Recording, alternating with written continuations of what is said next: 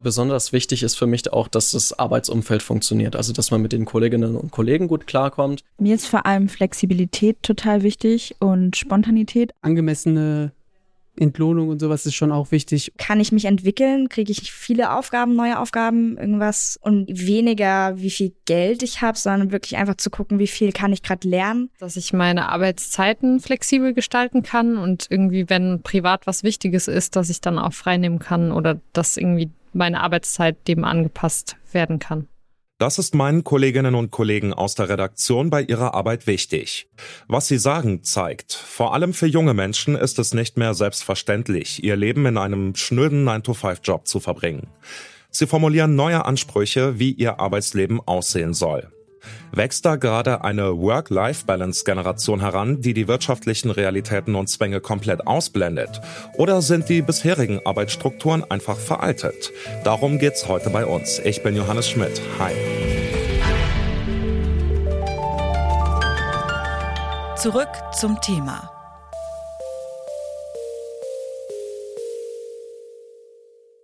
Bitte widmet eure Aufmerksamkeit unserem Werbepartner. Die Suche nach geeigneten Mitarbeitenden kann viel Zeit in Anspruch nehmen, muss sie aber nicht unbedingt, denn man kann sich helfen lassen. Zum Beispiel mit den Premium-Stellenanzeigen von Indeed, denn damit wird eure Stellenanzeige in der Suche sichtbarer und Bewerberinnen und Bewerber werden schneller auf euch aufmerksam. Indeed schenkt euch jetzt 75 Euro Startguthaben für eure Premium-Stellenanzeigen. Klickt dazu auf den Link in den Show Notes. Es gelten die AGB.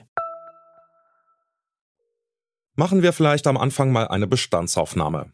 Wie sah denn die gängige Arbeitsmoral bis jetzt so aus? Was für ein Denken haben frühere Generationen geprägt?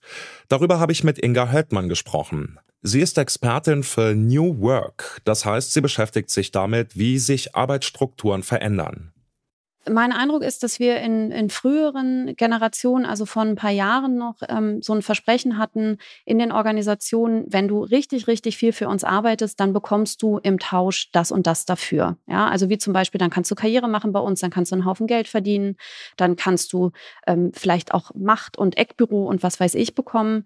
Ähm, und die Jüngeren sind in diesen Organisationen drin und die sehen, dass ihnen unter Umständen diese Versprechen gar nicht mehr eingelöst werden. Ja, also sie müssen sich zum Beispiel damit auseinandersetzen, reicht denn überhaupt das Geld, das ich verdiene? Reicht das noch für die Miete? Reicht das noch für den Lebenswandel, den ich mir vorstelle? Reicht das noch für meine Altersvorsorge? Und das ist etwas, was einfach so die, die Perspektive auf die Arbeit ein bisschen verändert und wo die Jüngeren dann vielleicht auch eher sagen, was soll ich denn 40 Stunden, vielleicht 50 Stunden, 60 Stunden die Woche arbeiten, wenn bestimmte Versprechen gar nicht mehr eingelöst werden. Die jüngere Generation hat also einen anderen Blick auf die Dinge, die den Älteren wichtig sind. Das liegt vor allem daran, dass sie mit anderen Umständen umgehen müssen als noch vor 20 oder 30 Jahren, meint Inga Heldmann. Also zum Beispiel das Thema Klimawandel ist ja ein sehr präsentes Thema. Und wenn ich so auf die Welt schaue, dann sehe ich halt auch, welche Rolle möchte ich denn eigentlich, dass meine Arbeit einnimmt und welche Rolle möchte ich denn eigentlich auch, dass ich in dieser Welt vielleicht spiele. Ich glaube, dass die jüngeren Menschen auch sehen, dass in den Unternehmen auch anders mit ihnen umgegangen wird. Also ähm, ne, wir werden jetzt eine große Umwälzung sehen, wenn die Babyboomer in Rente gehen in den Organisationen. Und dann wird das hoffentlich auch die Möglichkeit bieten, dass wir diese Organisationen umbauen und dass auch jüngere Menschen ganz andere Rollen einnehmen können. Aber nicht alle bewerten die hohen Ansprüche der Jüngeren so positiv. In einer Umfrage des Deutschen Industrie- und Handelskammertages haben zum Beispiel rund 63 Prozent der BetriebsleiterInnen angegeben, sie finden, dass es den Jüngeren an Motivation, Leistungsbereitschaft und Belastbarkeit fehlt. Inga Höldmann kann das nicht nachvollziehen. Ich sehe, ich empfinde das ehrlich gesagt überhaupt nicht als hedonistisch. Für mich ist das eher eine Frage danach, wie möchte ich denn mein Leben überhaupt gestalten? Und wenn ich mir anschaue, was in, in, anderen Generationen passiert ist, also tatsächlich, dass man irgendwann das Gefühl hatte, mein Leben zieht hier gerade an mir vorbei und wofür investiere ich denn meine Lebenszeit eigentlich? Ist mir das, was ich im Job mache, ist mir das überhaupt so wichtig, dass ich so viele Stunden meiner Lebenszeit dafür investieren möchte? Also es geht tatsächlich eher um so, eine, so einen Wertewandel und so einen Perspektivenwechsel auf das, was Arbeit im Leben eines Menschen eigentlich leisten kann.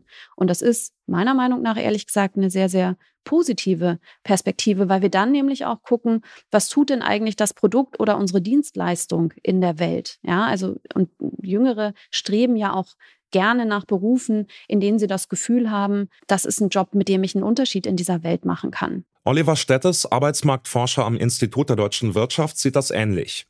Denn weil viele Betriebe immer verzweifelter nach Arbeits- und vor allem Fachkräften suchen, sind Bewerberinnen und Bewerber heutzutage in einer ziemlich guten Verhandlungsposition. Könnten Beschäftigte also bald die Arbeitsbedingungen maßgeblich vorgeben, einfach weil sie so begehrt sind? Oliver Stettes sieht das so.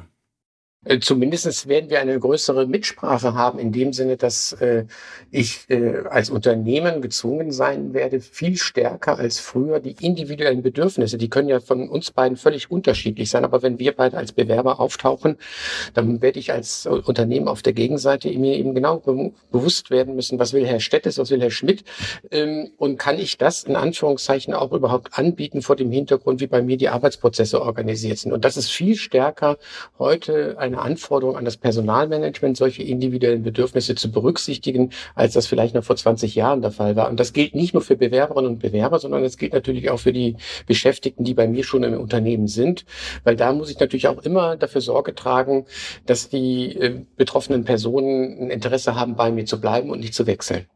Aber kann das denn auf lange Sicht zusammenpassen, wenn die Angestellten immer selbstbewusster Grenzen ziehen und Nein sagen? Nochmal Oliver Stettes. Das kann gut zusammenpassen, weil das nicht zwingend ein, ein Widerspruch sein muss. Äh, das eine ist, ich muss als Unternehmen mir bewusst werden, dass sich die Arbeitsmarktlage systematisch und fundamental verändert, dahingehend, dass ich auf dem Arbeitsmarkt sozusagen in einer etwas ungünstigere Position äh, mich bewege, als das vielleicht in der Vergangenheit der Fall war. Aber je mehr ich in Anführungszeichen sozusagen auch einem Bewerber, einer Bewerberin oder einem Beschäftigten, einer Beschäftigten das Gefühl gebe, deren Ansprüche und Wünsche mit zu berücksichtigen bei der Art und Weise, wie ich Arbeit organisiere, umso größer wird doch dort die Bereitschaft sein, dann, wenn in Anführungszeichen Not am Mann ist, auch entsprechend äh, betrieblichen Anforderungen erstmal sozusagen Priorität einzuräumen und vielleicht die individuellen Wünsche und Ansprüche für einen gegebenen Zeitraum hinten anstellen äh, zu lassen. Das ist überhaupt keine, kein Widerspruch, sondern ganz im Gegenteil schaffe ich eigentlich eine Grundlage dafür, dass ich entsprechend motivierte und engagierte Mitarbeiterinnen und Mitarbeiter habe, die das natürlich wertschätzen, wenn sie ein grundsätzliches Verständnis haben, aha, mein Arbeitgeber, der hat meine Belange, meine Wünsche grundsätzlich im Blick und versucht sie entsprechend mit den betrieblichen Anforderungen auszutarieren und sie nicht sozusagen ähm, die betrieblichen Ansprüche sozusagen durchzusetzen gegen meine Interessen. Die neuen Arbeitsvorstellungen sind also gar nicht unbedingt hinderlich, sondern sorgen eher für einen Wandel der bisherigen Strukturen. Wie sieht also die Arbeitswelt der Zukunft aus? Inga Höldmann sagt, sie wird noch flexibler werden. Ich denke, wir werden das sehen. Wir werden sehen, dass sich auch die Struktur der Arbeitswelt verändert. Also sprich, andere Arbeitszeiten, vielleicht kürzere Arbeitswochen, vielleicht längere Arbeitswochen. Wir werden sehen, dass wir eine zeitliche Flexibilisierung haben, also sowas wie Gleitzeit, Vertrauensarbeitszeit, solche Geschichten. Also das heißt, diese Flexibilisierung in der Arbeitswelt, die sehen wir eh schon. Und ich bin davon überzeugt, dass die Veränderung der, also die Geschwindigkeit dieser Veränderung, dass die eher noch zunehmen wird.